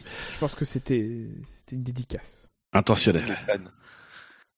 Ah, intentionnel, je réporte ça au commissaire. Donc en tout cas, ça nous fait Lewis Hamilton qui part dernier du sprint qualificatif et Max. Verstappen qui part euh, premier, pas en pôle, mais en premier. Euh, voilà. Est-ce qu'on a fait le tour de, de cette euh, de cette affaire Ouais, je pense. Oui, visiblement on a fait le tour. Ouais, je vais quand même remettre une pièce dans le bousin. Euh, je vais quand même remettre Oula. une pièce dans le bousin. Euh, ce qui est intéressant dans la décision, notamment concernant Max Verstappen, c'est qu'il est sanctionné non pas pour avoir touché la voiture, et ça c'est un point qu'il faut vraiment, euh, euh, faut, faut vraiment euh, rappeler. Il n'est pas uniquement sanctionné pour avoir touché la voiture de Lewis Hamilton, mais aussi pour avoir touché la sienne.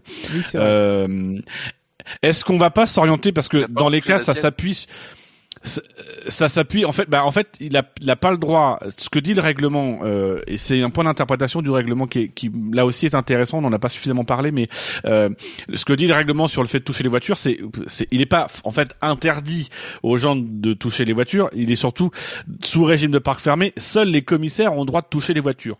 Je pense que l'intention euh, de l'article c'était surtout de d'empêcher que les personnels de l'équipe modifient leur voiture. Ça n'a pas forcément été pensé pour que un concurrent n'ait pas touché la voiture. Mais ça a posé ce week-end-là euh, cette situation-là. Mais dans les faits, ça permet aussi de remettre en, contexte que, bah oui, le pilote Verstappen est un membre de l'équipe Red Bull et donc sous régime de parc fermé, en dehors de ce qu'il doit faire en tant que pilote, c'est-à-dire toucher son volant, etc. Il ne peut pas toucher sa propre voiture, il ne peut pas toucher l'aileron. Parce que rien ne dit qu'il fait pas à ce moment-là un réglage ou une modification de la voiture.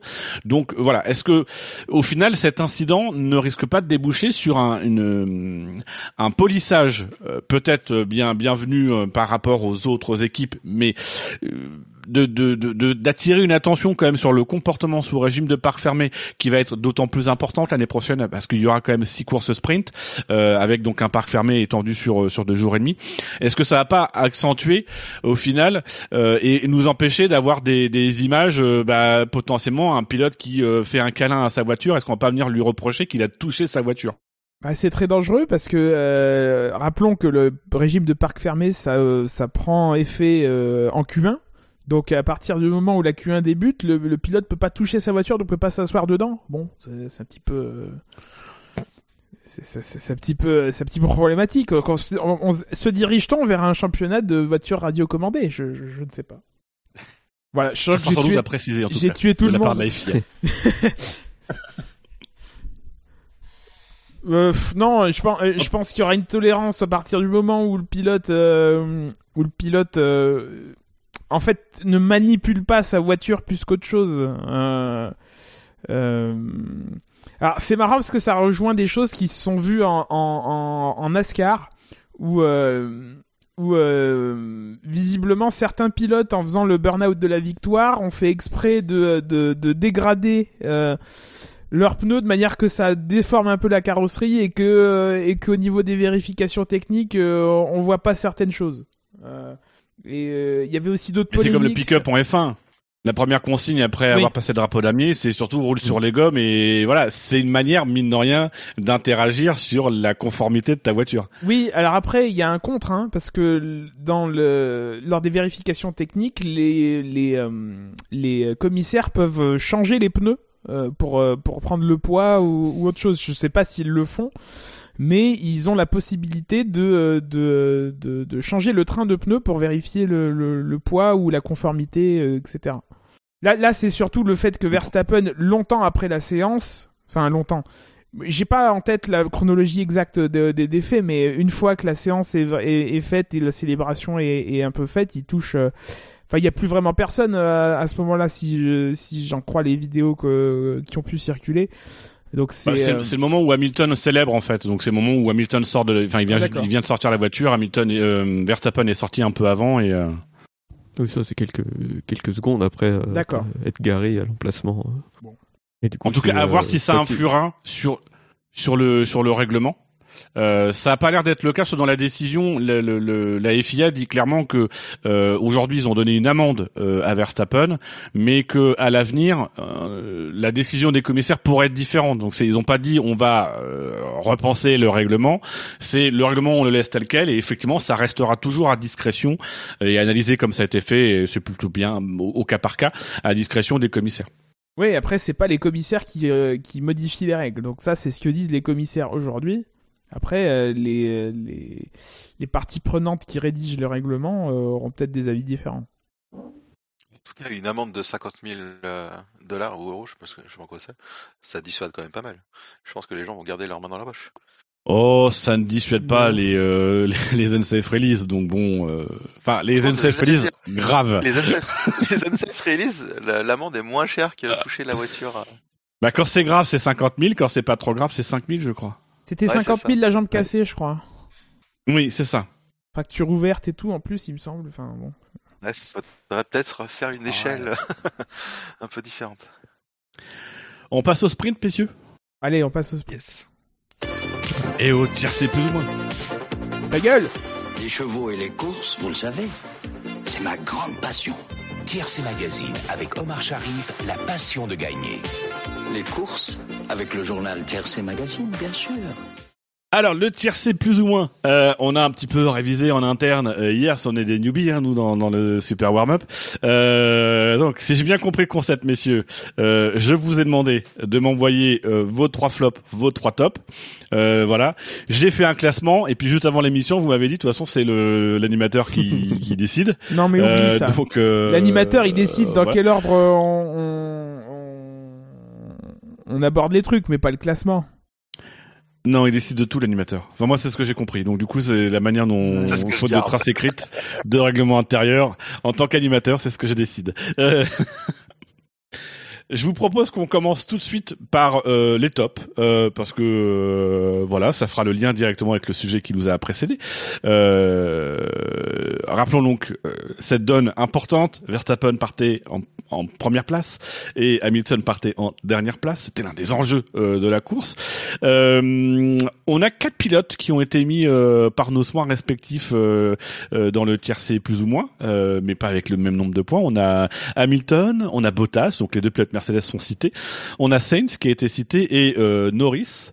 Alors, si j'avais fait euh, ce que je voulais faire au départ, c'est-à-dire un classement, respecter le classement, etc., on aurait eu une égalité euh, pour six points entre Hamilton et Bottas. Voilà, j'aurais départagé les deux. Mais j'ai pas envie de départager. Donc le premier du TRC+, c'est Carlos Sainz. Carlos Sainz qui finit troisième du sprint avec euh, avec donc un point. Euh, voilà, Carlos Sainz qui est parti en pneu tendre et qui a résisté euh, à Perez qu'il avait sauté au départ. Vos sentiments sur la course de Sainz que vous avez tous mis, c'est le l'un des seuls pilotes que vous avez tous mis dans votre euh, dans votre euh, tiercé plus. Ouais. Euh, bah déjà, c'est une performance de partir en tendre et de réussir à, garder euh, une Red Bull derrière lui euh, pendant pendant toute la durée de la course. Moi, je l'ai mis pour en dire du mal en fait, moi à titre perso, enfin en dire du mal, c'est bien bien grand mot, Euh, parce qu'il fait une bonne course, etc. Je trouve qu'il a eu des manœuvres quand même extrêmement agressives, euh, notamment au tour 2 ou 3, euh, où il bouge un peu en même temps que Perez, etc. Euh, il faisait, il se décalait très tôt dans la ligne droite en, collant la ligne des stands, etc. Alors Perez tombait dans le panneau, dans l'absolu, on, on, aura l'occasion d'y revenir. Mais voilà, il fait une bonne course, mais mais il a quand même il a quand même euh, déployé une une euh, une agressivité un peu un peu trop exacerbée. Alors je ne dis pas euh, qu'elle contrevient au règlement et à l'application qu'en est fait dès aujourd'hui, enfin, en, en ce moment. Euh, mais euh, c'était un, un peu too much quoi. Je- J'ai j'ai trouvé par moment. Les deux Ferrari étaient sur le sur la défensive euh, Oui. avec leurs pneus et du coup effectivement un peu plus agressifs dans leur défense. Ouais, ouais, c'est valable pour les deux. Ouais. Ça zigzaguait quand même pas mal. Bah après, ouais, c'est vrai que Sainz, il fait, bah, il part cinquième, euh, il finit 3, il fait un super départ. Bon, il fait une belle course, il arrive à garder, ouais, ce que tu disais, Gus, il arrive à garder Perez tout le long derrière. Bon, ouais, oui, quelques défenses un peu. euh, Perez l'aide bien aussi. hein, mais- Ouais, Perez est pas Ouais. ouf, ouf, hein, on est d'accord. Bah, il profite surtout d'un mauvais départ de Gasly et puis effectivement de de Perez, mais Perez qui est plus gêné parce enfin qui qui prend aussi un mauvais départ. Les Red Bull prennent, prennent toutes les deux un mauvais départ. Enfin pas exécrable, mais euh, c'est pas le meilleur. Et du coup il arrive il arrive effectivement très rapidement à, profiter. euh, à profiter de, de, de, de son meilleur départ qui est euh, dans la lignée de ce que va avoir comme départ Bottas par exemple. Donc c'est vraiment un très très bon départ.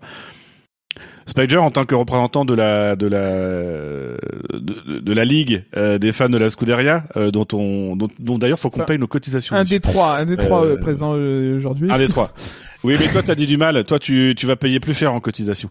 Euh, Non, non, Ton bah, avis sur la course de- effectivement, de il, que tu il as gagne, deuxième, euh, il gagne, euh, il gagne, il gagne ses places surtout au départ et euh, il s'y défend effectivement un peu, un peu rudement, mais bon, c'est voilà il veut conserver sa place. Mais je crois que le, le principal c'était la température de sur la piste qui, euh, avec les nuages et tout, ça lui a permis de, de conserver, euh, enfin de, de moins faire chauffer ses, ses, ses pneus tendres et qui lui a permis de, de garder un peu d'avantage sur euh, sur euh, sur Perez. Et je crois que c'est ce qu'il a dit après après la course. Il y avait eu grand Mais- soleil, peut-être qu'il n'aurait pas réussi à, à rester devant. C'est vrai qu'on on a senti en deuxième partie de course, alors qu'on pensait qu'il allait se faire bouffer par euh, par Perez à un moment donné, on a senti au final qu'il arrivait à, à, à rester devant. Donc euh, euh, peut-être ce phénomène qu'on a déjà vu aussi pas mal de fois cette année, de finalement d'un train de pneus qui euh, se dégrade un peu, mais qui retrouve de la performance derrière et où ils ont réussi euh, à les tenir jusqu'au bout. Ou peut-être aussi que Perez s'est dit, oh, je, je vais rester là. Euh, après tout, il y a qu'un point à jouer. Ou peut-être que la... Donc ça, c'était Perez. Peut-être que Perez a la- l'intelligence de course d'une moule asthmatique, mais bon, on y reviendra. Ah, c'est un pilote numéro 2 d'une écurie de pointe. Euh, donc ça, c'était Carlos Sainz. Euh, revenons sur les euh, deux autres pilotes qui composent ce tiercé plus ou moins. Euh, Lewis Hamilton et Valtteri Bottas. Il n'y a, y a pas eu de départage hein, dans vos classements. Euh, et je me refuse à départager parce que vous devineriez que je suis anti-Hamilton. Euh, Bien sûr. quelle est finalement la plus belle course des deux? Est-ce que c'est la remontée euh, de Lewis Hamilton ou est-ce que c'est au final Valtteri Bottas qui part en pneu tendre euh, et qui arrive à, à d'abord prendre un bon départ, enfin qui prend un bon départ, ce qui est pas étonnant avec des pneus tendres, mais prend un bon départ et surtout arrive à tenir toute la course euh, devant. Je te donnerai la parole à toi à la fin, Gus Gus, mais d'abord je voudrais entendre euh, Spider et euh, Yannick Doc sur ce point. Bah, visuellement, forcément, on a plus envie de mettre Hamilton euh, en, Non, en dis top, en haut, quoi. Mais après, c'est. Mais après, c'est vrai que Bottas, il fait, euh, pour une fois, il fait ce qu'on lui demande, quoi. Il, il est deuxième, il fait un super départ, il profite aussi de ses, de ses pneus tendres et peut-être un peu de la lenteur d'Hamilton à se mettre en place sur la grille. Et, euh, et après, il reste, il reste devant. Enfin, il, il s'échappe tout de suite, il reste devant. Il, il est euh, une fois ou deux à la portée de, de, de DRS, mais ça suffit pas de, de Verstappen. Et enfin, voilà, il fait, il fait le job qu'on a dû lui demander de faire, quoi. Il le fait très bien. Du coup, on, on peut dire que la Red Bull n'est pas très à l'aise quand elle suit une autre voiture? On pas? Non, mais c'est ça en fait. Ouais, Bottas, il fait, un, ouais, il fait un super départ. Moi, il... mine de rien, c'est quoi C'est euh, à Monza, il a fait déjà un bon départ? Il aime bien les euh, les sprints Mais, qualifiés. mais c'est un, un très bon starter, Bottas. Des fois, il y a des, Oui, déjà de des base, cagades, oui. mais c'est un très bon starter. Des fois, il triche aussi. Oui, des fois, il part trop bien. Il joue avec la limite. C'est le café, en fait. Il est très réactif grâce au café. Oui, des fois, il part pas bien, comme au Mexique. quoi. Vivement le Grand Prix de Colombie alors. hein, parce que- Suivez la ligne blanche, suivez la ligne blanche. la limite de la piste? Bah, la ligne blanche, évidemment. Euh, Alors, À fond Euh, du coup, vous messieurs, vous messieurs, vous avez mis Hamilton en tête de votre tier C+. Euh, toi, Gus Gus, tu as préféré euh, ne pas mettre Hamilton du tout dans ton tier C+. Bah déjà, je suis une personne raciste intrins- intrinsèquement, donc euh, ça m'a aidé à faire un Oui, choix. effectivement. Euh, Comme tous les Portugais. Euh, comme, c'est comme tous les, Portugais qui, qui, qui n'aiment pas les gens qui sont, qui sont pas portugais. Non, mais elle était donnée en fait cette remontée. C'est pas que c'est pas qu'il fait une mauvaise course ou quoi. Jamais jamais je le mettrais dans le dans, dans le quintet moins pour la course, dans le tiercé moins dans le- pour la course qu'il a qu'il a rendue, mais mais il a une Mercedes. Pour moi, moi je suis pas surpris qu'il remonte à la à la cinquième place, qu'il arrive à en fait, j'ai jugé par rapport à ce que j'attendais, euh, et c'est clair que je m'attendais plutôt à ce que Bottas il s'effrite, euh, plutôt qu'à ce qu'Hamilton euh, n'arrive pas à remonter, quoi. Euh, avec le moteur qu'il a, avec euh, la voiture dont il dispose, avec ses capacités, enfin, de, de, de, dans, dans, dans le combat rapproché. Enfin, moi, je suis pas surpris euh, qu'Hamilton. Alors oui, c'est peut-être pas juste euh, de juger par rapport à, des attentes, mais mes attentes, elles me disaient plutôt qu'Hamilton allait finir par remonter euh, tranquillement, plutôt que Bottas allait réussir à, à, signer la pole, quoi. Et, à, et à maintenir Verstappen derrière lui. Euh, en ayant un bon rythme et en maintenant ses pneus euh, en maintenant ses pneus euh, ses pneus tendres en faisant pas d'erreur parce qu'il y a aussi ça auquel il nous habitue peu sous pression. Généralement Bottas il a plutôt plus tendance à craquer qu'à réussir à résister. Et puis ça récompense je pense une, une- un troisième tiers de saison qui pour l'instant pour Bottas c'est plus positif on sent que la- on sent que ça l'a libéré de- de- d'en savoir plus sur, sur son avenir. Alors c'est un peu dommage de fonctionner comme ça, mais de toute façon on sait que dans le sport de très haut niveau, la psychologie c'est c'est la base de. Enfin, c'est un Il en a parlé ingrédient. d'ailleurs hein. Il a, il a expliqué qu'il avait sous-estimé euh, l'impact de d'avoir des contrats d'un an et du coup d'être euh, finalement continuellement sous pression du renouvellement de son contrat. Mhm. Effectivement, avoir un contrat plusieurs années dans une autre équipe, euh, ça l'aide peut-être à mieux mieux aborder sa fin de saison. En tout cas Ce voilà. qu'on avait déjà vu par passé déjà. la psychologie, c'est un ingrédient euh, très important de la performance et c'est ce que ce qu'on voit de Bottas aujourd'hui. Le, le- le- en ce moment, le, prouve. Même si bon, son Grand Prix de, de- de- du Mexique était pas forcément oufissime, mais euh, mais bon, il y a des circonstances aussi qui font que. Mais le truc avec Bottas, c'est qu'on a le sentiment que Bottas, quand il peut être utile, essaye de l'être. Euh, c'est pas toujours parfait, hein, voilà. Lui-même, je pense que s'auto-critique ou son équipe le critique. Mais euh, mais on, on, on sent effectivement par contre que quand voilà, quand il peut plus servir à rien entre guillemets, euh, bah c'est plus compliqué quoi. Enfin voilà, la motivation n'est pas là, mais c'est c'est parfaitement compréhensible. Enfin, c'est, je pense qu'il faut, on a, on a tendance à juger Bottas et à le comparer par rapport à Hamilton. Il faut le juger et le comparer par rapport à Perez. Et sur ça, je pense que cette saison, Bottas n'a pas du tout de, de, de, de, de, de quoi rougir euh, par rapport à Perez. Il fait, il fait amplement le travail qui lui est demandé. C'est pas parfait, mais c'est, c'est présent en tout cas. Moi, je te rejoindrai euh, sur sur Hamilton. Euh, donc moi, j'aurais mis dans mon dans mon tiercé plus parce que il y a quand même malgré tout une performance en en, en 20, 27 tours, c'est ça? C'était 27 tours, euh, 24. qui est quand même assez, euh, assez 24 tours, 27 24 tours. Euh, Il reprend quand même 15 positions en 24 tours. Après, effectivement, c'est c'est quand même euh, euh, dans la logique de ce qu'on a vu sur le début du week-end où il y avait quand même une nette avance sur son coéquipier sur Verstappen, aileron euh, conforme ou pas conforme. hein. Euh, et même là, visiblement, si c'est 2 mm, euh, il y a un gain, mais c'est pas non plus un gain de ma boule. Euh, donc il y avait quand même un côté confortable. Il y a le nouveau moteur. Il y a aussi l'état d'esprit. Je pense que se retrouver en fond de peloton, ça l'a, ça l'a galvanisé. Et puis après tout, Hamilton, entre guillemets, sur cette course, il a rien à perdre. C'est-à-dire que à part une, une position de départ euh, euh, plus mauvaise, mais à la limite, quitte à partir, euh, quitte, quitte à, essa- il- je pense qu'il a essayé de gagner des places. Il a pris des risques et on a vu qu'il y avait des manœuvres euh, quand même qui étaient quand même euh, plutôt plutôt fortes. Euh, il y a eu des, des beaux, des belles manœuvres. Je crois qu'il y a neuf, neuf dépassements de sa part. Euh, Enfin, c'est con. Il gagne 15 places, donc normalement. euh, Ah, Non, mais c'est- je retiens le premier tour. euh, Au départ, euh, Ouais, Je au pense- départ, Ouais, je pense que si tu retiens le premier tour, il doit y avoir neuf dépassements les uns après les autres.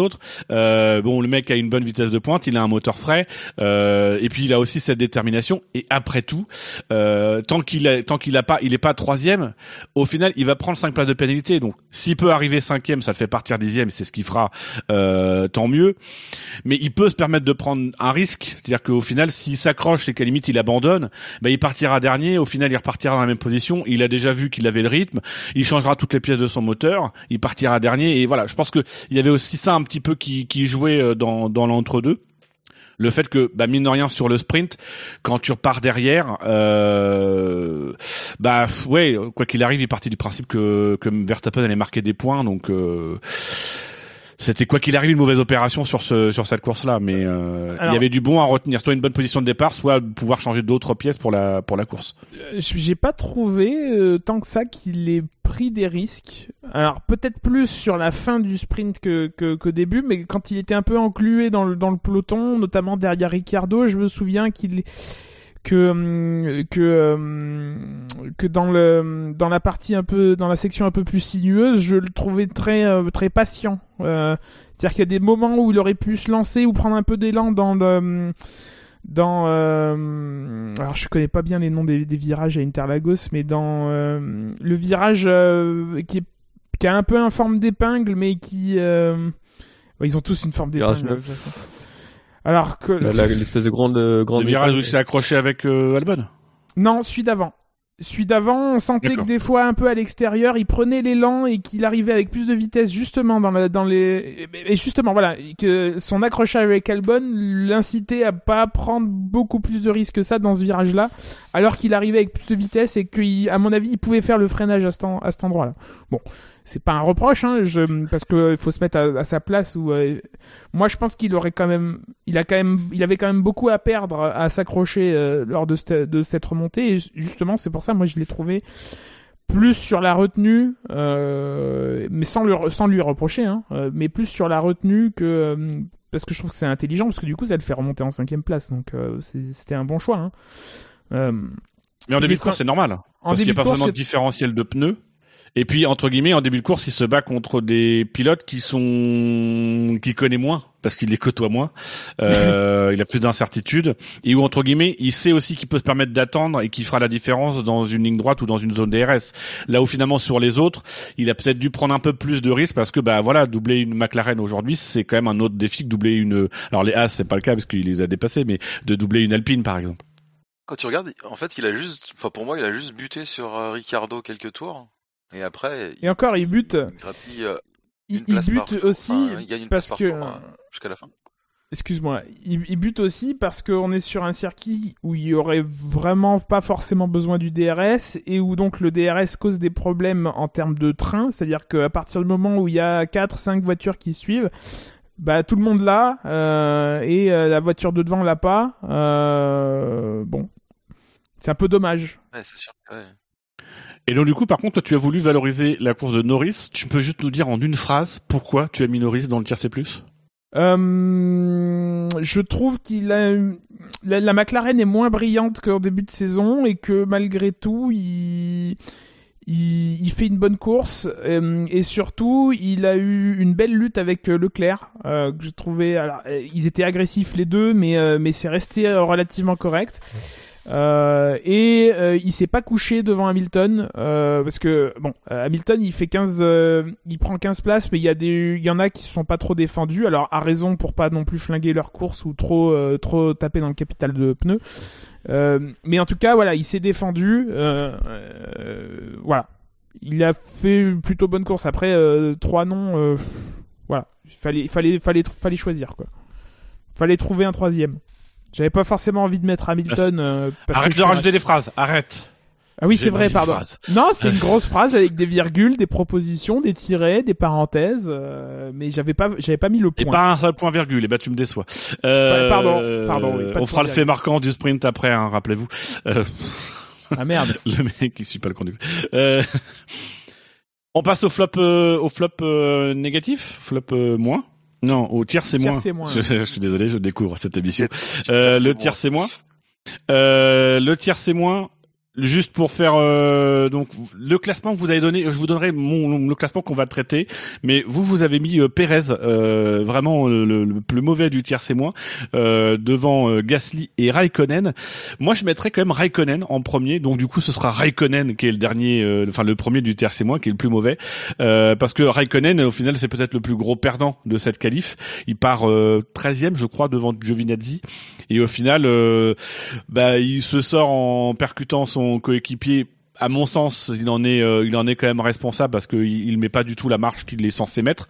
Euh, en dépassant, euh, je sais plus qui dépasse, je crois que c'est Stroll qui le dépasse à ce moment-là. C'est Alonso. Euh, c'était Alonso? Euh, oui, effectivement, c'était à nouveau une Alpine qui avait deux pilotes euh, à droite et à gauche de ses j'ai roues. reconnu au casque XXL. c'est ça.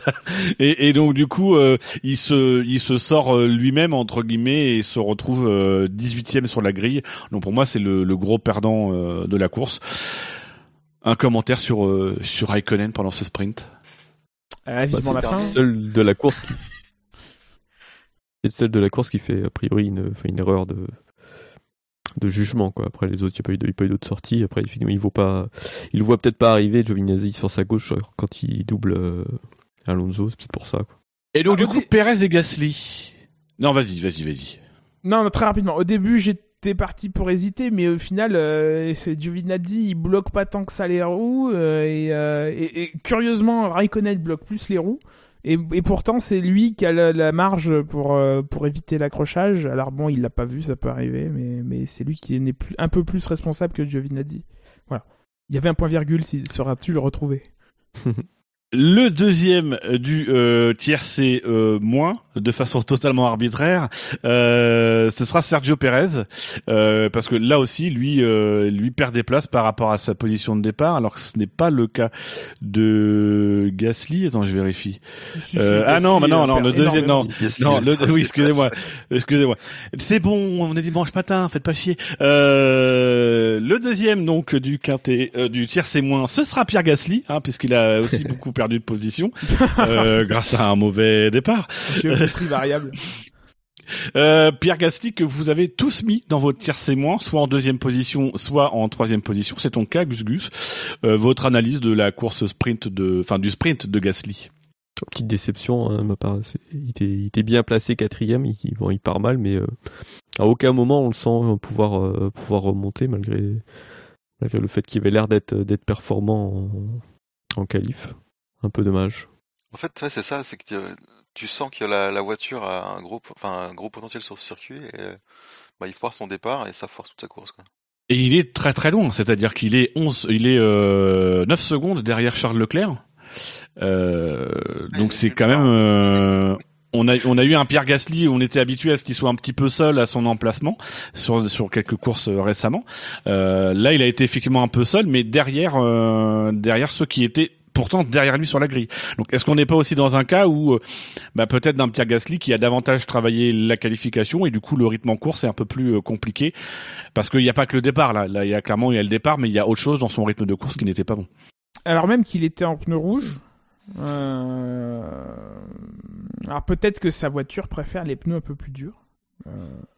À ce moment-là, c'était un mauvais choix de faire ce, faire ce choix-là. Mais bon. Après, c'est pas scandaleux, quoi. Voilà, il avait une voiture moins rapide. C'est juste qu'effectivement, moi, j'ai jugé par rapport à mes attentes et je m'attendais à ce qu'il garde. euh, Enfin, je m'attendais à ce qu'il soit à la position de Sainz de prendre les, opportunités et de, et de finir euh, haut placé, euh, haut placé, quoi. Et donc Pérez, euh, Pérez que Spider et Gus Gus ont mis euh, en, en, en- top de leur tier C+.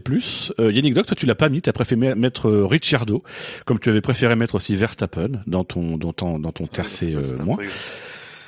Euh, Pérez, c'est c'est la déception du, du sprint? Au-delà, au-delà de la mauvaise performance de Raikkonen euh, et de Gasly qui perdent des grosses places, mais est-ce que finalement c'est pas Pérez qui est le plus décevant? Moi, c'est en termes d'intelligence de, course, comme j'ai un peu défloré le sujet tout à l'heure. Euh, je trouve qu'en termes de choix de trajectoire dans la lutte avec euh, avec euh, Sainz, il a pas forcément, enfin, il s'est un peu laissé avoir. C'est-à-dire qu'il euh, faisait des tentatives un peu vouées à l'échec dans le virage 1. Donc, du coup, ça compromettait son virage 2 et la deuxième zone de DRS. Euh, et que et que du coup il a beaucoup buté. Je pense qu'il avait les capacités de, de, de dépasser euh, de, de dépasser Sainz. Sainz l'a pas aidé avec avec l'agressivité dans, dans dans sa défense, mais il se laissait un peu avoir par le fait que Sainz se décale très tôt, donc il se mettait peut-être sur une ligne avec un en, en ramassant du pick-up. Puis il prenait une ligne très tendue dans le virage 1 qui compromettait le virage 2 et donc la, la deuxième zone de DRS. Je pense qu'il aurait pu faire différemment et trouver et trouver la et trouver la et trouver la faille sur Sainz. Et Euh, Ce qui est bizarre, c'est qu'il a, pris tout le temps les mêmes euh, mauvaises décisions, on va dire. Je sais pas, il a, il a toujours essayé de doubler au même endroit et ça marche. Enfin, du coup, ça marche pas. Et il s'est entêté à faire toujours la même chose et ça n'a pas marché. Sur- Surtout pour un, un pilote qu'on nous vend comme euh, un spécialiste de non pas des qualifs mais, de la course, euh, bah, sur ce coup-là ça n'a pas marché quoi. Effectivement pas pris les bonnes décisions euh, avec une voiture qui apparemment enfin ils, finissent avec Sainz à 18 secondes derrière les, le Bottas et Verstappen donc il y avait vraiment un gap euh, gap de performance logique avec la avec la Red Bull et là lui n'a pas réussi à trouver le pas le, moyen de dépasser Sainz qui était moins performant logiquement quoi. Alors messieurs, voilà qui clôt le tir C plus ou moins. J'avais envie de vous poser la question de savoir si la remontée de Lewis Hamilton devait encourager la FOM euh, à se lancer dans les grilles inversées l'année prochaine. Mais ce débat prendrait trop de temps et on a déjà été long, donc on l'évoquera pendant l'intersaison sans doute euh, lorsque la FOM annoncera euh, que effectivement ils vont faire ça. Oui, Gus. Non non, j'ai dit ou pas. Ou pas, d'accord, ok. Euh, je balaye vite fait la euh, grille de départ du Grand Prix qui aura lieu à 18h si ma mémoire est bonne, euh, juste après le rôti de ce midi. Ou Euh, pas. je vais vous inviter, messieurs, pendant ce temps-là, à me réfléchir à votre pronostic euh, sur le podium de la course, la vraie course, celle qui rapporte des gros points. Euh, en tout cas, partiront euh, en première ligne Valtteri Bottas devant Max Verstappen, suivi de Carlos Sainz et Sergio Perez. La troisième ligne opposera Lando Norris et Charles Leclerc pour une bataille euh, pour la euh, cinquième place au championnat euh, pilote. Euh, nous aurons ensuite Pierre Gasly et Esteban Ocon pour une ligne 100% française en septième et huitième position. Sébastien Vettel partira neuvième devant Lewis Hamilton qui purgera donc ses cinq places de pénalité pour changement de moteur. Daniel Ricciardo sera onzième devant Fernando Alonso suivi d'Antonio Giovinazzi, Lance Stroll, Yuki Tsunoda, Nicolas Latifi, George Russell et Kimi Raikkonen. La dernière ligne sera quant à elle occupée par les pilotes As, Mick Schumacher devançant Nikita Mazepin. Alors messieurs, le podium euh, du Grand Prix de cet après-midi, comment le voyez-vous? Alors moi, je dirais que Bottas va garder sa place, Verstappen va garder sa place et puis Hamilton va faire troisième. Euh, moi, je sens pas les Red Bull dans une forme olympique. Euh, donc, à mon avis, euh, à mon avis, la victoire, elle est pour Hamilton. À mon avis, euh, euh, comment il s'appelle? Bottas va garder sa position par rapport à Verstappen. Euh, Il y aura, il y aura une petite bataille euh, stratégique ou non. Il y aura une remontée d'Hamilton et euh, il y aura consigne d'équipe. Donc Hamilton, Bottas, Verstappen. Moi, je dirais Verstappen, Hamilton, Bottas. Euh, je vois bien euh, Bottas euh, foirer un peu. Enfin, je vois bien Verstappen et Perez jouer la stratégie et du coup faire réussir à passer devant Bottas avec Verstappen et euh, Hamilton qui remonte et euh, Bottas qui le laisse passer euh, dans la dernière ligne droite euh, juste avant l'arrivée. quoi. Et moi, je vois un Bottas Hamilton Verstappen parce Allez, que. Bottas va refuser de respecter la consigne. Euh, juste pour finir, messieurs, merci pour ce générique de fin qui est vraiment magnifique. Euh, c'est pour ça qu'on vous le passe si souvent. Euh, vous faire les, les rappels, euh, les rapides rappels. Vous rappelez qu'on est évidemment sur tous euh, les réseaux sociaux possibles et imaginables, sauf euh, ceux où on n'est pas. Voilà, qu'on est sur Apple Podcast, sur Google Podcast, sur Podcast Addict, sur PodCloud, sur Podtail, sur Deezer sur Spotify, mais surtout euh, sur savf1.fr. Euh, voilà, on est aussi sur Discord. L'occasion de vous rappeler que euh, l'émission se fera normalement en direct lundi à partir de 21h. Euh, voilà, et euh, tout ça en, en chat sur Discord pour nous accompagner. Messieurs, la F1 sur Internet, c'est sûr. Bah, tu l'as déjà dit, Ça, ça va être savf1.fr. Ouais, Voilà, parce que c'est parce que le SAV c'est C'est euh, c'est une la dictature de Dino. dimanche matin. Oui. Voilà, avec ma putain sur ma mobilette. Euh, je finis par vous rappeler Salut, que Bibiche. le SAV est, est un podcast associatif du Club 153 Création. Euh, voilà, donc merci à toute l'équipe du Club 153 d'avoir rendu cette émission possible. Et du coup, bon Grand Prix messieurs, bon Grand Prix mesdemoiselles. Euh, Gus Gus, euh, à bientôt. Et, euh, et à lundi. Juste. À bientôt. Bon Grand Prix à tous. Bonne course, salut.